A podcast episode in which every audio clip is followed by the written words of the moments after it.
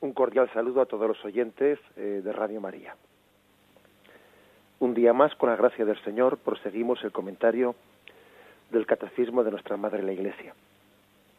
Estamos dentro del apartado referente a la vida consagrada y hoy en concreto vamos a comentar el punto 922 al 924, que tiene como título Las vírgenes consagradas.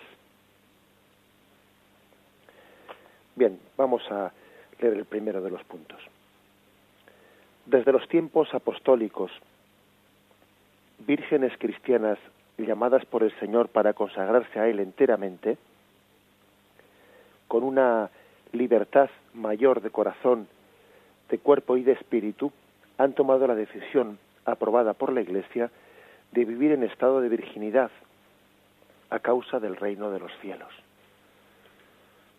Aquí se hace referencia a dos textos, uno de los cuales ya hemos tenido ocasión de comentar, pero que, como es un, texto central en este, pues en este tema ¿eh? de la mm, consagración, de la virginidad consagrada, volvemos a hacer referencia a él. Es el texto de Primera Corintios 7, versículo 34 al 36. Fijaros que este punto del catecismo ha dicho que ya desde los tiempos apostólicos, hubo mm, vírgenes cristianas llamadas por el Señor a consagrarse enteramente. Podría parecer una contradicción con, con eh, alguna expresión que dice al principio pues el, el, apartado de la vida consagrada, en la que dice que, bien, que en, el comienzo que la vida mm, consagrada, aunque no pertenece a la estructura de la Iglesia, es decir, aunque surgió un poco más tarde, aunque también comentamos que en el siglo III o, cuarto más bien es cuando ya la Iglesia formalmente, ¿eh? formalmente le da unos estatutos o, un reconocimiento formal. Sí, pero fijaros que aquí habla de que ya en los tiempos apostólicos, vírgenes cristianas llamadas por el Señor, ¿cómo se compaginan las dos cosas? Bueno, pues sencillamente yo creo que la forma de entender es que eh, mm, en la vida de la Iglesia, pues eh, la vida, la vida va por delante de lo que luego se llama eh, la formalidad. Primero, primero es la vida y luego la Iglesia le da un reconocimiento formal a esa vida que el Espíritu ha suscitado. Cosa que es hermosa, porque eso demuestra que es el Espíritu Santo el que, el que alienta y da los carismas de la Iglesia los, carismas y las formas de vida de la Iglesia, pues no son fruto del derecho canónico. No, más bien el derecho canónico, las leyes de la Iglesia, lo que hacen es reconocer, tutelar, amparar eso que el Espíritu Santo ha suscitado. Por lo tanto, hay que decir, eh, existió en los tiempos apostólicos eh, pues una vida consagrada tal y como hoy la conocemos formalmente reconocida, pues no, porque entonces no, no existía ese hacer un compromiso delante del obispo con unos votos formalmente hechos, pues no, eso no existía. Pero sin embargo, como dice este punto, ya desde los tiempos apostólicos, vírgenes cristianas llamadas por el Señor, eh, pues vivieron totalmente consagradas a Él.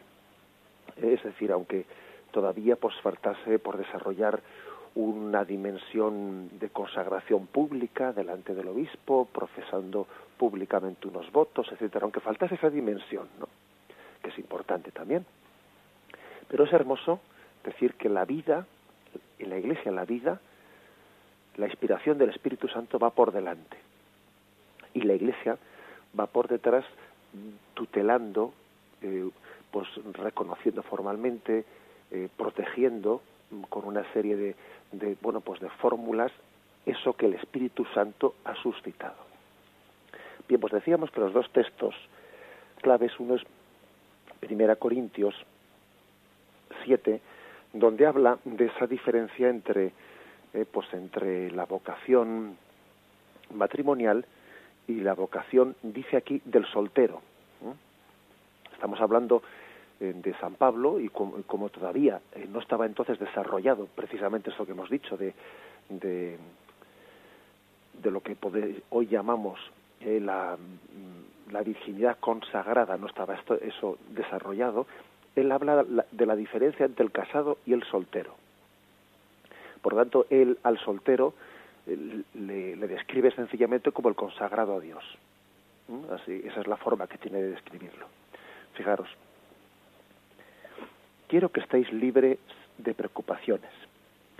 Y mientras el soltero está en situación de preocuparse de las cosas del Señor y de cómo agradar a Dios, el casado ha de preocuparse de las cosas del mundo y de cómo agradar a su mujer. Y por tanto está dividido. Igualmente la mujer no casada y la doncella estará en situación de preocuparse de las cosas del Señor, consagrarse a Él en cuerpo y alma. La que está casada, en cambio, se preocupa de las cosas del mundo y de cómo agradar a su marido. Bueno, dice, por lo tanto, eh, que hace una referencia entre tener el corazón dividido o no dividido.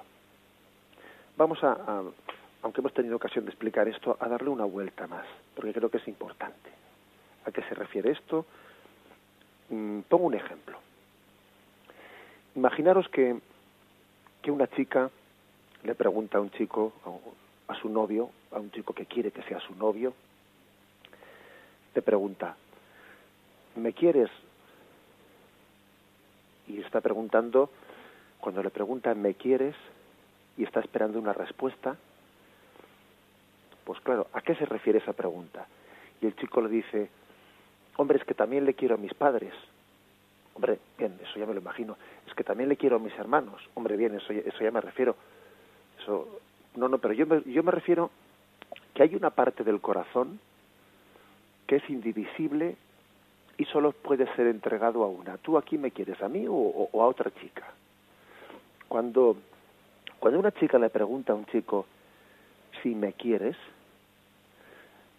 por supuesto que ella da por, ella da por sentado, da por sentado de que también quiere en otro sentido diferente a sus padres, a sus hermanos, a sus amigos, pero eso no es incompatible con, con quererle a ella con un corazón indiviso. Hay una, uno puede amar a muchas personas y en sentidos distintos sin que eso eh, origine ningún conflicto. Pero es que hay una parte indivisible del corazón que solo puede ser entregado a una persona. Y si se le entrega a dos es un conflicto, porque entonces surgen unos celos indebidos, o porque es que es, es indivisible en ese sentido el corazón. Por lo tanto, cuando la chica le pregunta al chico, ¿me quieres? Se está refiriendo así, no a ese amor que tiene al padre o a los amigos, o no, no, se está refiriendo a esa parte indivisible del corazón esa parte indivisible del corazón es para mí o es para otra chica.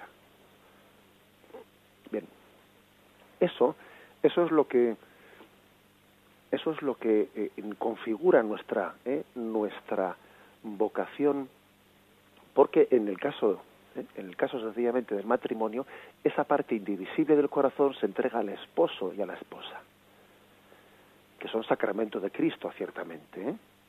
No olvidemos esto, que son sacramento de Cristo pero el corazón indivisible, ese me quieres, se le responde al novio al que será el esposo, se le responde a la novia a la que será la esposa, sí, te quiero a ti, y solo te quiero a ti, y no le quiero a otra. Y en la vida consagrada, esa parte indivisible del corazón se le entrega a Cristo. Se le entrega a Jesucristo. El mismo punto del Catecismo, el 922, recurre también a otro texto evangélico, al texto de Mateo 19, 12. A la hora de hablar del el estado de virginidad, ve también en este texto otro, otro referente evangélico. Están hablando de cuando Jesús ha hablado en contra del divorcio, y, y él habla de una manera taxativa en contra del divorcio, los discípulos les impresionó esa firmeza de Jesús contra el divorcio. Y dijeron, si tal es la situación del hombre con respecto a la mujer, no tiene cuenta casarse. Qué mentalidad tan divorcista, ¿no? O, tan, digamos, o tan machista o tan rupturista existía en aquel tiempo que por el hecho de que Jesús les habló de la fidelidad y de la y del matrimonio indivisible, se asustaron los, los, los apóstoles dijeron, bueno, pues sí, pues casi, casi no tiene cuenta casarse, ¿no? O sea, con, con qué facilidad se romperían también entonces los vínculos, ¿no? Para que se asustasen al escucharle oír a, a Jesús hablar con firmeza de la indisolubilidad del matrimonio. Bien, pero lo, lo, que nos interesa. Él añadió, no todos pueden hacer esto, sino solo aquellos a quien Dios se lo concede.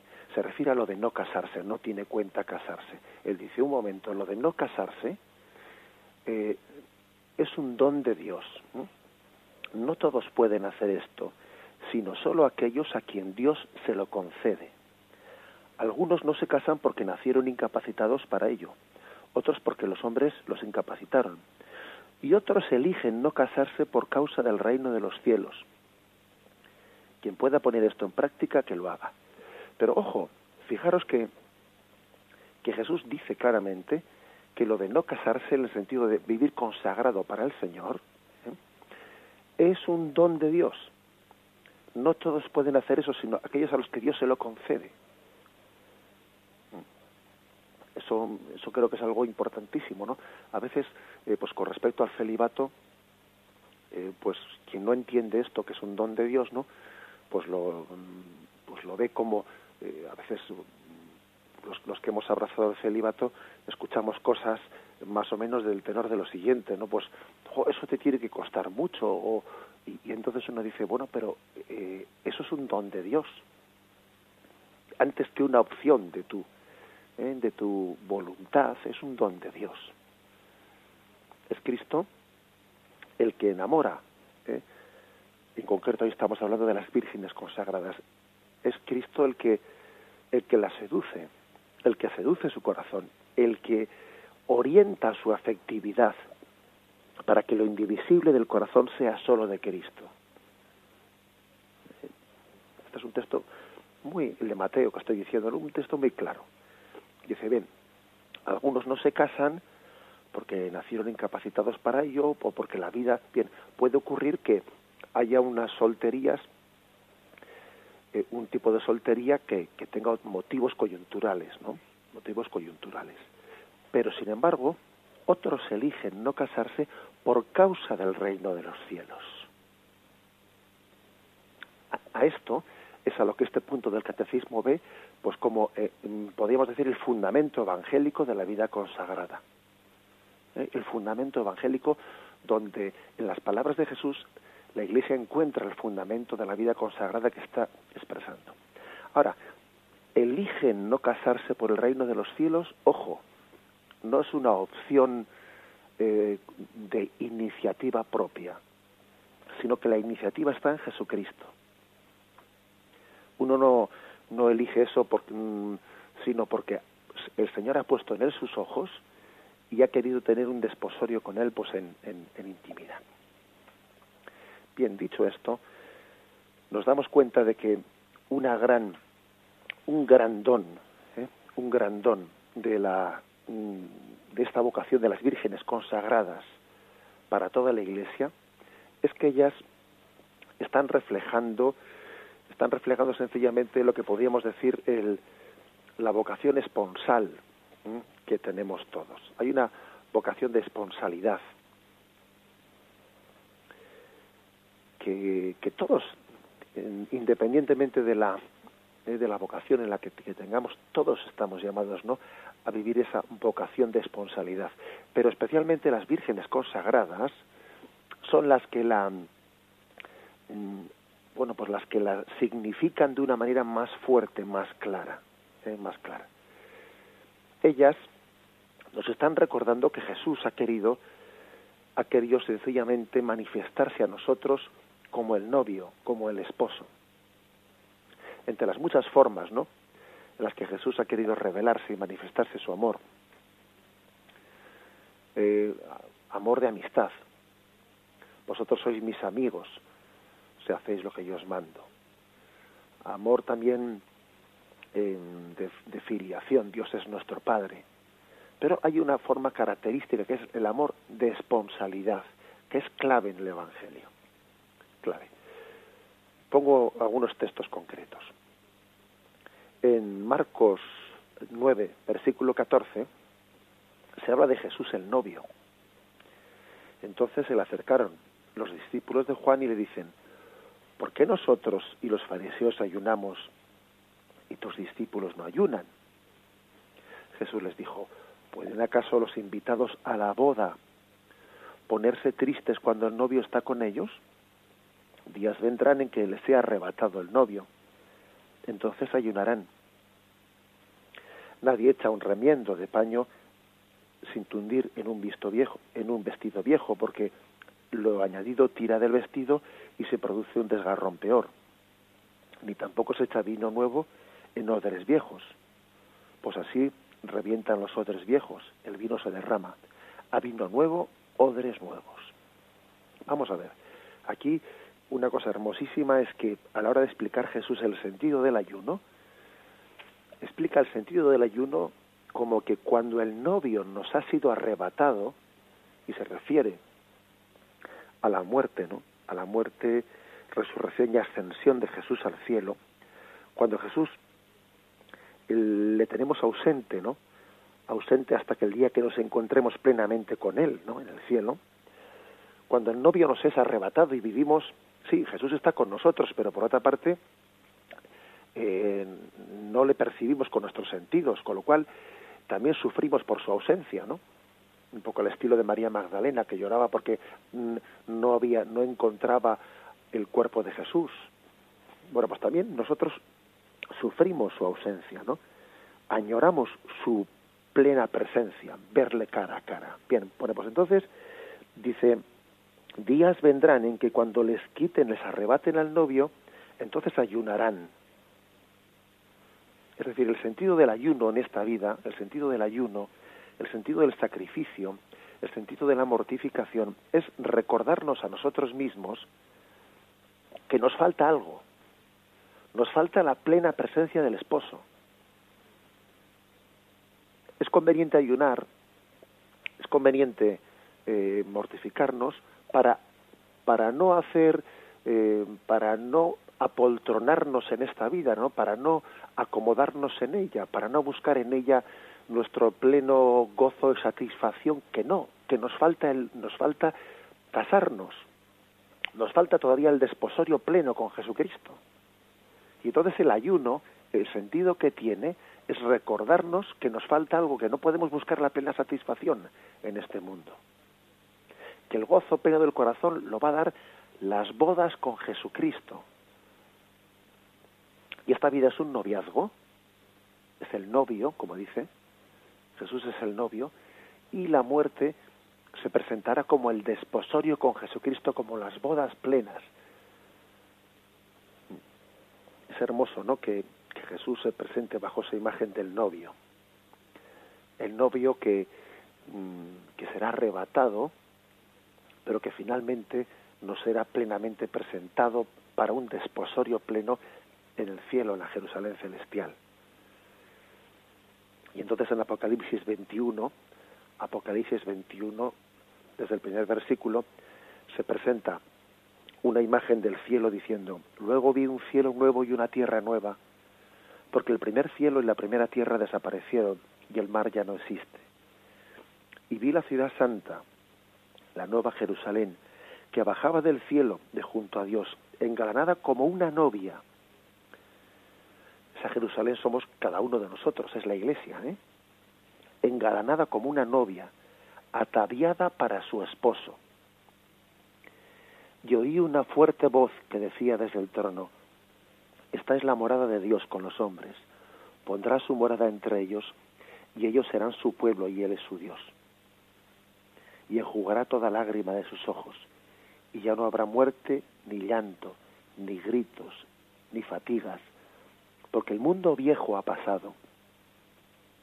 Entonces dijo el que está sentado en el trono, mira que hago un mundo nuevo el mundo viejo ha pasado, mira que hago un mundo nuevo.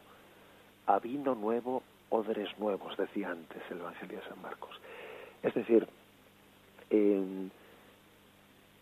esta vida consiste en irnos convirtiendo, irnos transformando, para que Jesús tenga, tenga una, una esposa digna con la que desposarse. Jesús, que es el esposo, el hombre, el hombre, el hombre perfecto y el Dios, el Dios hombre, el hombre Dios, él tiene derecho a tener, a desposarse con una esposa santa. Y él la purifica durante esta vida, la purifica. Él la seduce, la enamora, la transforma, la convierte. Mm, y esa, esa purificación, que a veces también se consuma en el cielo, en el estado del purgatorio, es la preparación de las bodas. Como novia engalanada, hay que engalanarse para casarse con Jesucristo, engalanarse de santidad, engalanarse de belleza. Es que tenemos que entender las vírgenes consagradas, lo que nos están recordando es esto en concreto a todos, a todos nosotros.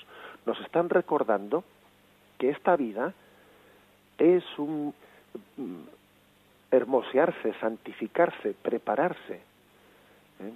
adornarse para el encuentro con el esposo.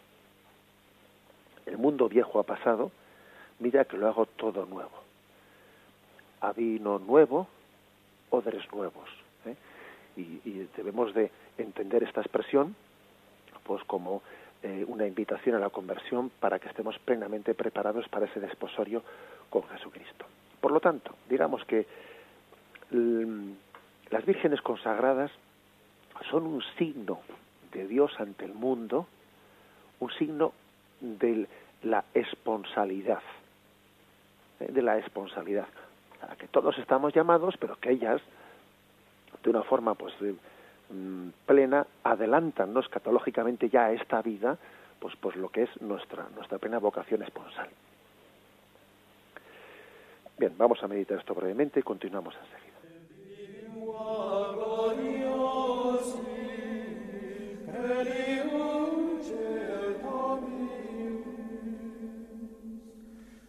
La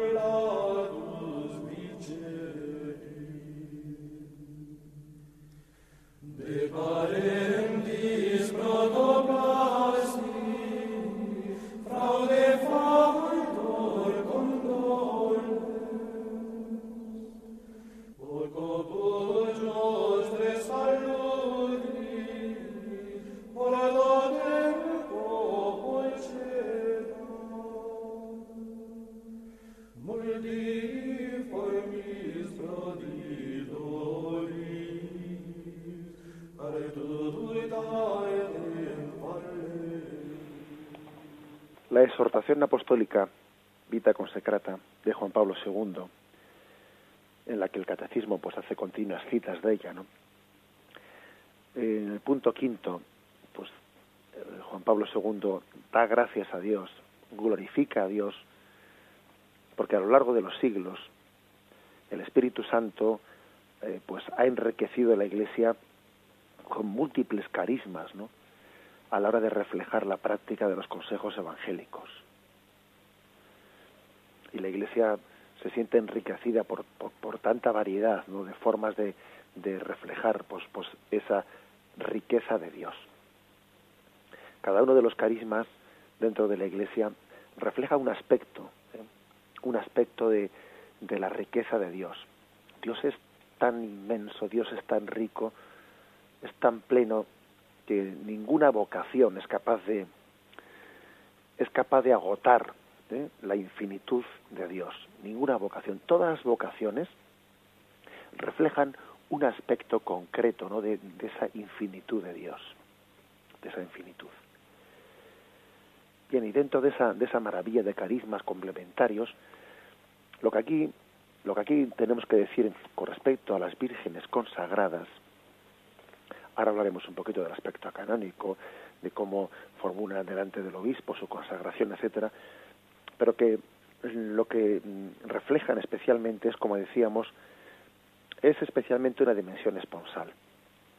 En el punto 34 de la Vita Consecrata dice Juan Pablo II que, que aunque esa dimensión esponsal, pues bueno, eh, todos tenemos que participar de ella, es sobre todo la mujer la que se ve singularmente reflejada como descubriendo la índole especial de su relación con el Señor.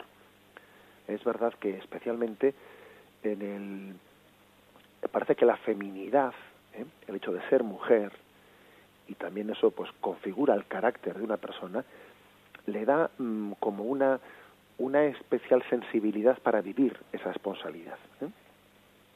Porque, ojo, todos nos desposaremos con Jesucristo, ¿eh? el cielo, también los hombres. Bien, pero es verdad que, que, el, que el genio, el carácter femenino, bueno, pues le da una mayor capacitación a la mujer para vivir en intensidad esa dimensión. Dice Juan Pablo II, a este respecto es sugestiva la página del Nuevo Testamento que presenta a María con los apóstoles en el cenáculo, en espera orante del Espíritu Santo, que está en Hechos de los Apóstoles, capítulo 1, versículo 13-14.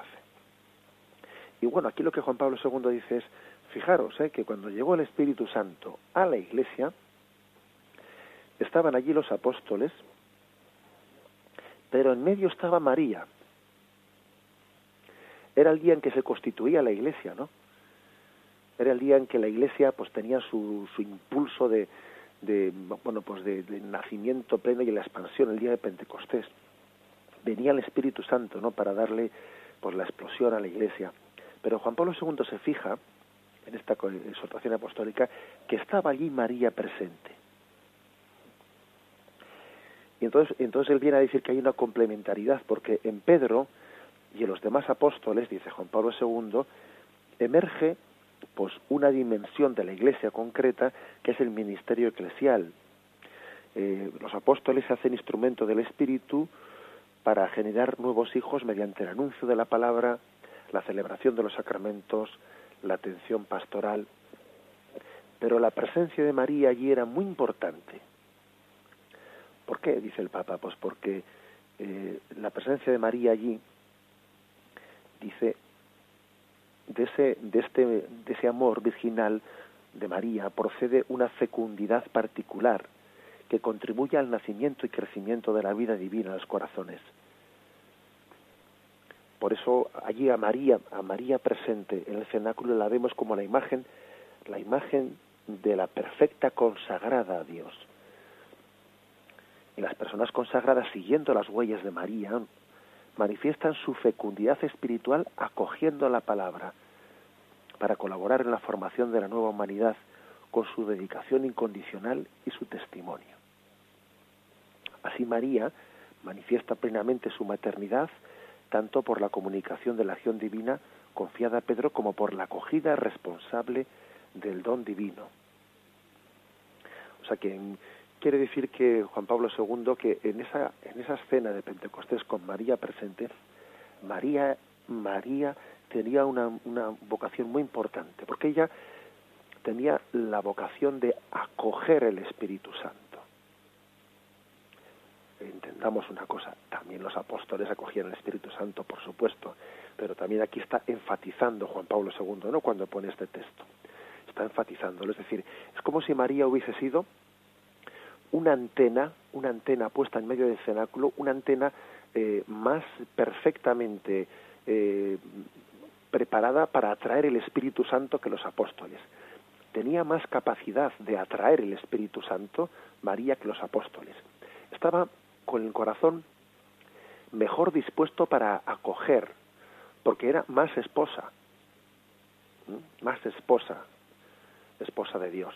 Los apóstoles, pues igual, no tenían esa dimensión tan desarrollada. Entonces, el Espíritu Santo viene, al cenáculo en Pentecostés, sobre todo atraído por María, que es la que está sin, la que está perfectamente allí preparada para acoger el Espíritu Santo. María es como la antena que atrae el Espíritu Santo. Y los apóstoles reciben después la misión de difundir ese Espíritu Santo a través de los sacramentos. forzando un poco la imagen, entendemos, ¿eh? No, y repito que estamos enfatizando una imagen, que por supuesto también los apóstoles reciben el Espíritu Santo, por supuesto. Pero es hermosa esta imagen que pone Juan Pablo II. María es como una antena que, que atrae la fuerza del Espíritu porque ella está perfectamente eh, dispuesta a acogerle, cosa que los apóstoles no están tan perfectamente dispuestos a acoger al Espíritu Santo, su corazón no es tan esponsal, no tiene una acogida de esposa perfecta. ¿eh? Y una vez que el Espíritu Santo ha venido al seno de María, los apóstoles tienen esa vocación de difundir el Espíritu Santo a través de la predicación y de los sacramentos. Pues bien, eso mismo también ha de ocurrir hoy en la historia, en la vida de la Iglesia.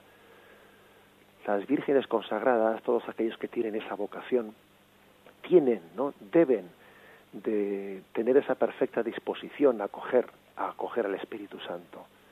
Tienen que hacer como de antena, antena que está llamando al Espíritu, está em, manifestando que estamos sedientos del Espíritu para acogerle. Y luego la Iglesia Apostólica difunde ese Espíritu Santo. Es hermoso esto, ¿eh? es hermoso ver esta, esta complementariedad de vocaciones ¿eh? de las que en la que tanto subraya el Papa Juan Pablo II. Dice que María, eh, dice esto en el punto 28 ¿no? de la, desde Vita Consecrata, que María es ejemplo sublime de la perfecta consagración por su pertenencia plena y total a Dios. Elegida por el Señor, que quiso realizar en ella el misterio de la encarnación, recuerda a los consagrados, fijaros, María recuerda a las vírgenes consagradas, a todos los consagrados, la primacía de la iniciativa divina. Eso que dice Jesús, no sois vosotros los que me habéis elegido a mí, soy yo el que os he elegido a vosotros. En la Virgen, una madre por título muy especial, la, mm, en ella encontramos la nueva maternidad dada a María en el Calvario, como un don especial, un don para todas las vírgenes consagradas, que son capaces, son capaces de conjugar tres vocaciones en una. Y, es hermosísimo, son vírgenes, son esposas y son madres.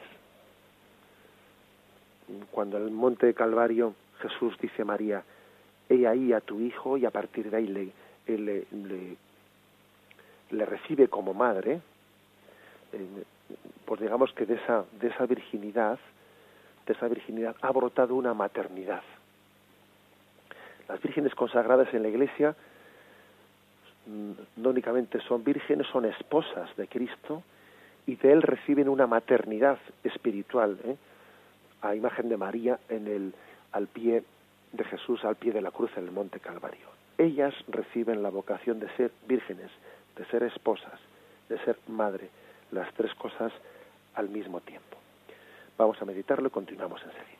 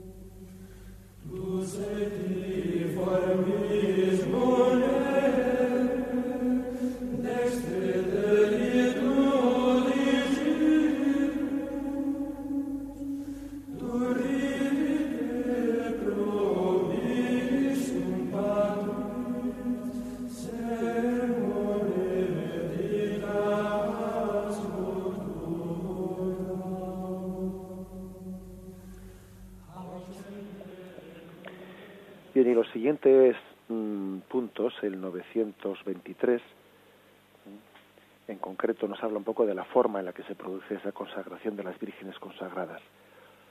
Formulando el propósito santo de seguir más de cerca a Cristo, las vírgenes son consagradas a Dios por el obispo diocesano. Según el rito litúrgico aprobado, celebran desposorios místicos con Jesucristo, Hijo de Dios, y se entregan al servicio de la Iglesia. Por medio, de este rito solemne, llamado de la consagración de las vírgenes, la Virgen es constituida en persona consagrada, como signo trascendente del amor de la Iglesia hacia Cristo, imagen escatológica de esta esposa del cielo y la vida futura. Continúa el siguiente punto. Semejante a otras formas de vida consagrada, el orden de las vírgenes sitúa a la mujer que vive en el mundo, o a la monja, en el ejercicio de la oración, de la penitencia, del servicio a los hermanos y del trabajo apostólico, según el estado y los carismas respectivos ofrecidos a cada una. Las vírgenes consagradas pueden asociarse para guardar su propósito con mayor fidelidad. Por tanto, las vírgenes consagradas puede ser que se asocien entre ellas, pues también para ayudarse mutuamente, o puede ser, ¿eh? Un puede, ¿eh? no hay una obligatoriedad, o sencillamente viven su consagración personalmente, pero habiéndola discernido y habiéndola efectuado mm, públicamente ante el obispo. ¿Mm? Hay vírgenes consagradas, pues que, que de, diversas formas, ¿no? Pues que han bien sea perteneciendo pues eh, eh, alguna forma de asociación entre ellas o bien sea individualmente se han consagrado ante el obispo y pueden llevar pues un, eh, un tipo de trabajo mmm, que la misma iglesia les encomienda o no o tienen un trabajo un trabajo insertas en medio del mundo.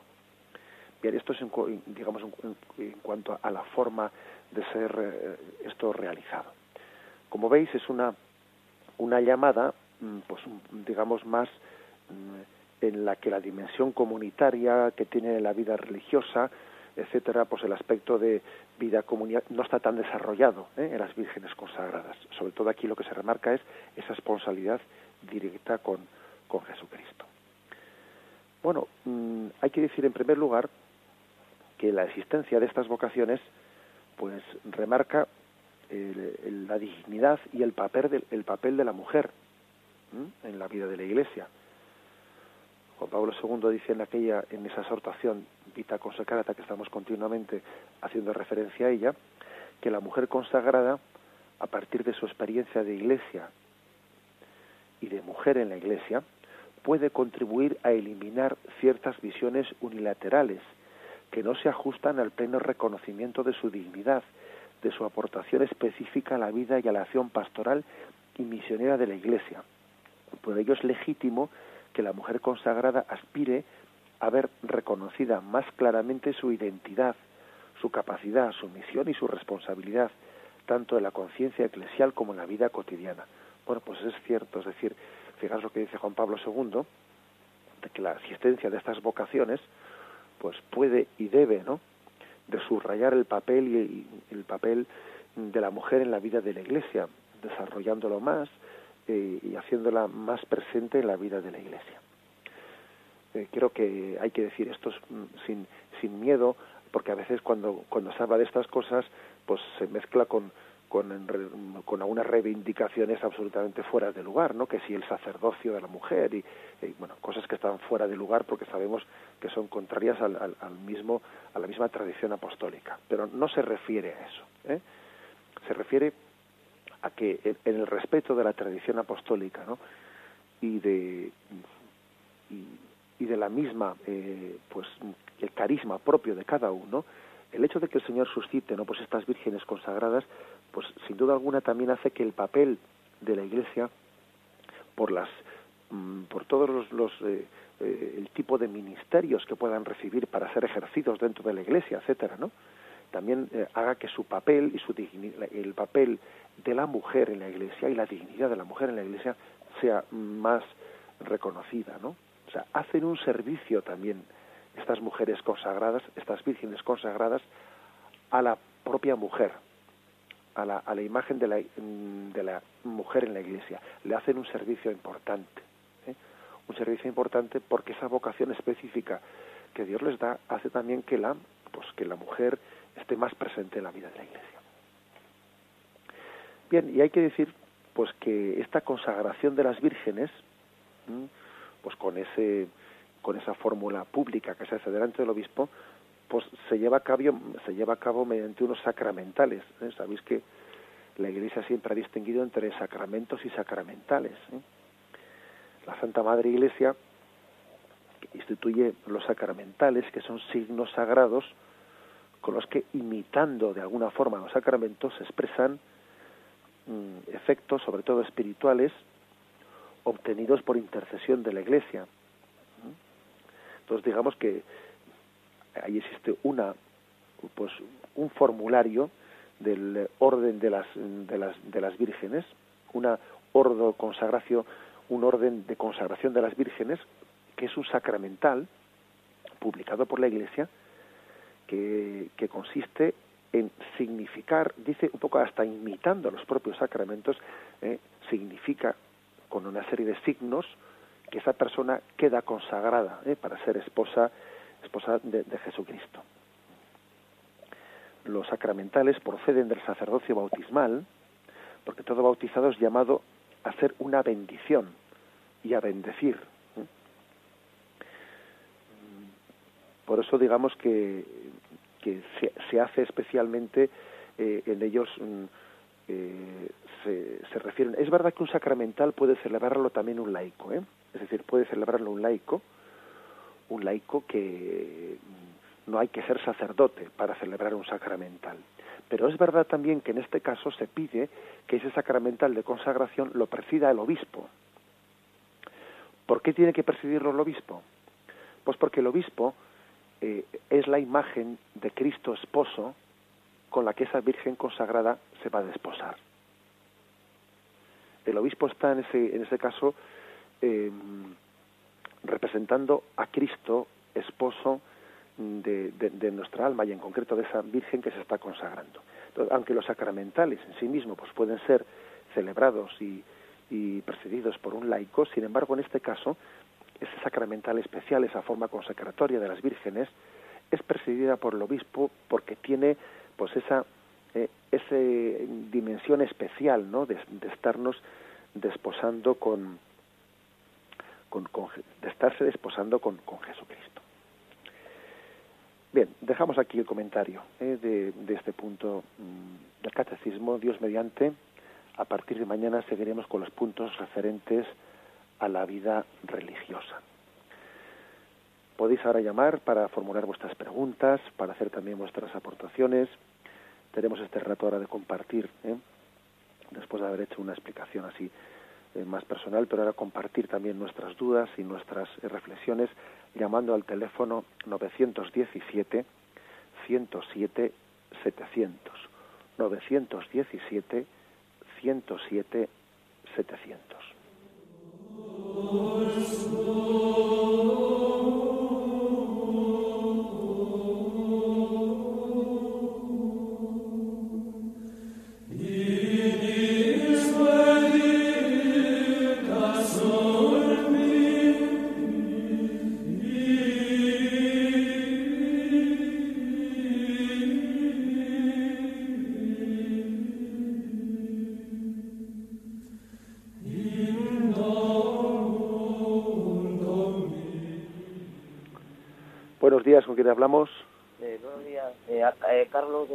Buenos días, Carlos.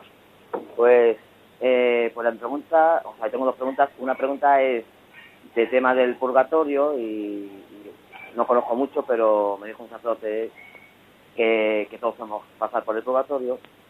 Y entonces, ¿qué pasa? Entonces, pues ya sé que, y al otro día hice la pregunta del grado de la santidad, que no tiene que ver con el ministerio, o sea, con la vocación, eh, el grado, hay un grado de, purgatorio, porque ya sabemos que según una persona que haya matado mucho o ha cometido muchos asesinatos, eh, robos, lo que quieras, eh, pues ahí no sé cómo será el grado de, como lo digo yo, de purgatorio, en ese sentido, ¿no? Y si realmente esto, ¿qué, significa eso? ¿Qué sufrimiento hay ahí para purificarse, no? Y la segunda pregunta es que si después del primer juicio personal particular, pues se ve que hay otro juicio universal, porque luego ya se juntará el cuerpo con el alma. Entonces, ¿qué pasa? Que el cuerpo, al juntarse con el alma, no, no disfrutará como en esta vida eh, de lo que está casado, disfruta de la sexualidad con su mujer, con su marido, su mujer, eh, y comer y, o hacer necesidades después de comer, o en, en, la otra vida eso ya no, no, no será, o sea, no es, no es, no posible, ¿no? no se realizará eso. Nada más. Bueno, que sea brevemente todavía una respuesta al respecto. Bueno, eh, primero, no todo el mundo necesitará, ¿eh? o sea, mm, purificarse en el purgatorio para entrar en la, eh, pues en el cielo, en la vida eterna, ¿no? Es decir, eh, sabemos que también las almas que, que mueren, eh, pues suficientemente purificadas, ¿no? En esta vida, porque uno ya en esta vida puede purificarse, de manera que se prepare a contemplar directamente el rostro de Dios. Eh, tenemos pues, también testimonios, ¿no? Testimonios de, pues, por ejemplo, como San Juan de la Cruz fallece, él dice, voy a rezar vísperas al cielo. Él tenía casi, Dios le iluminó dándole la conciencia de que, de que le iba a ir al cielo a rezar esas vísperas.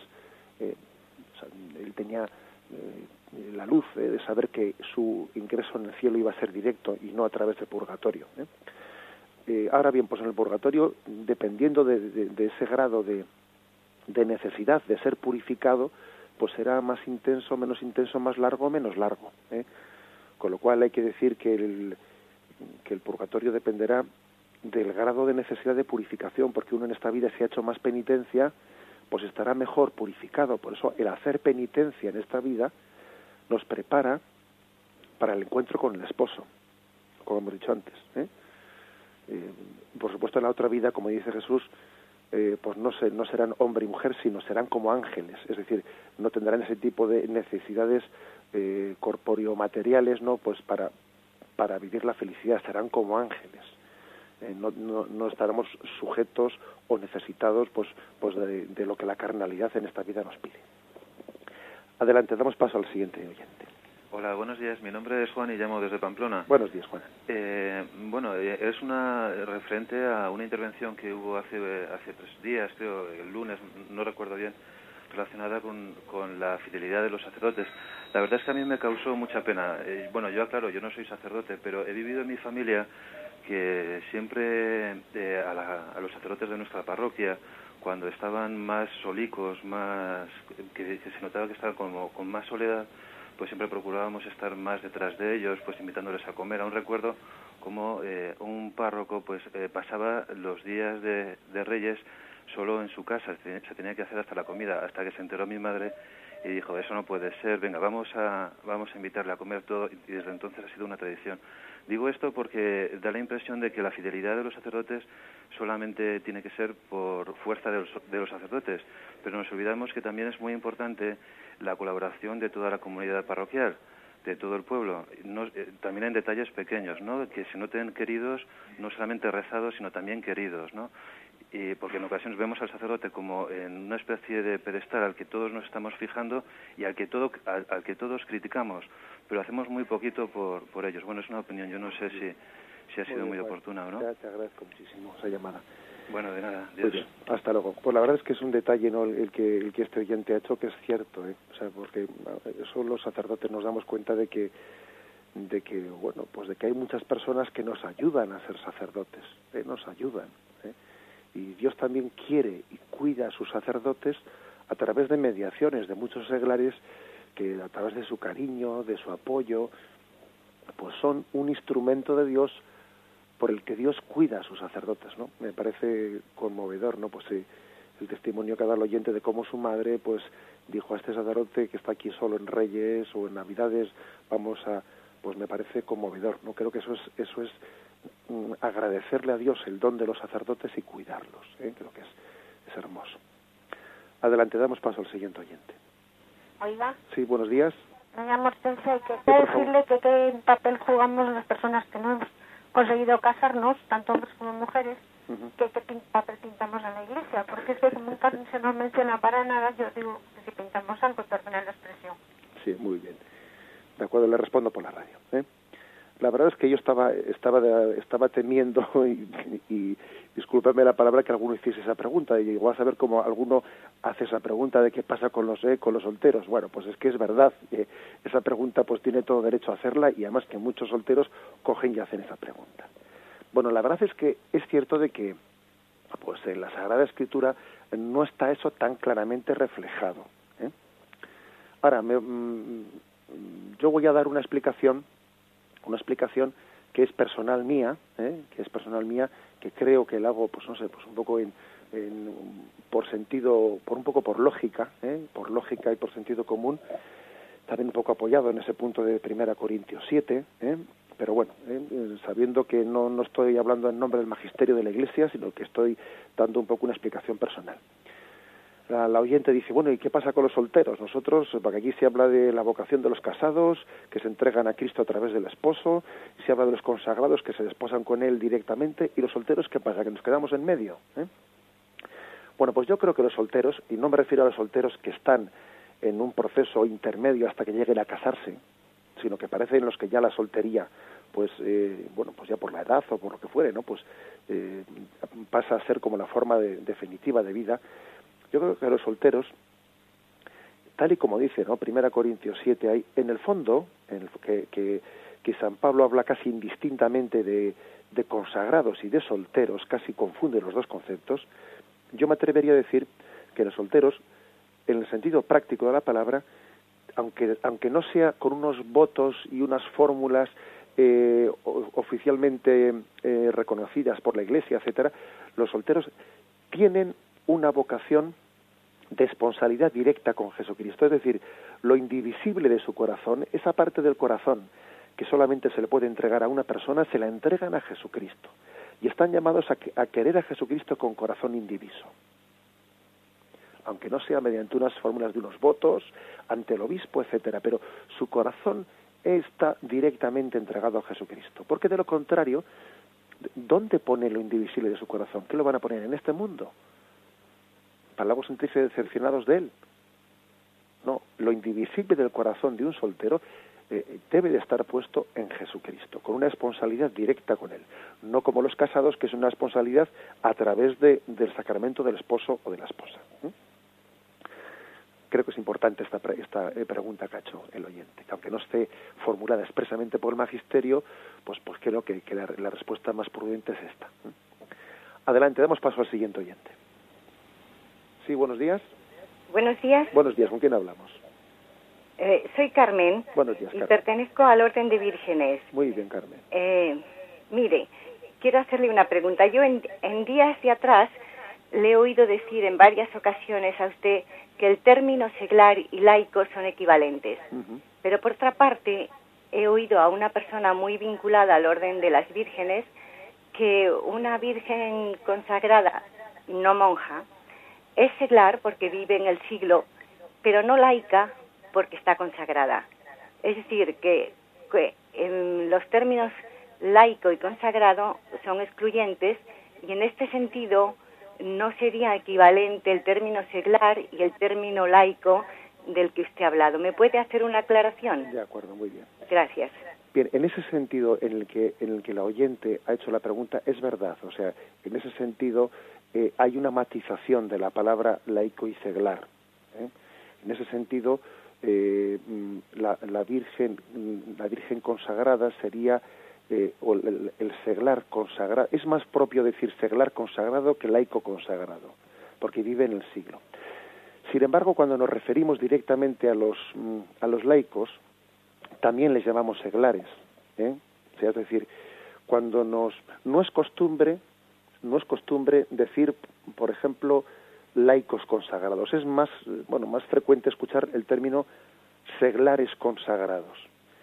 Sin embargo, ¿eh? ¿por qué? Porque como ha dicho la oyente, vive en el siglo. Sin embargo, cuando nos, cuando nos referimos pues a los, mm, a los bautizados, a los laicos, les llamamos igualmente seglares, porque viven, porque viven también en el, en el siglo, ¿no? O sea que el término, digamos, pues es plenamente sinónimo cuando, cuando lo referimos a los, a los bautizados. ¿eh?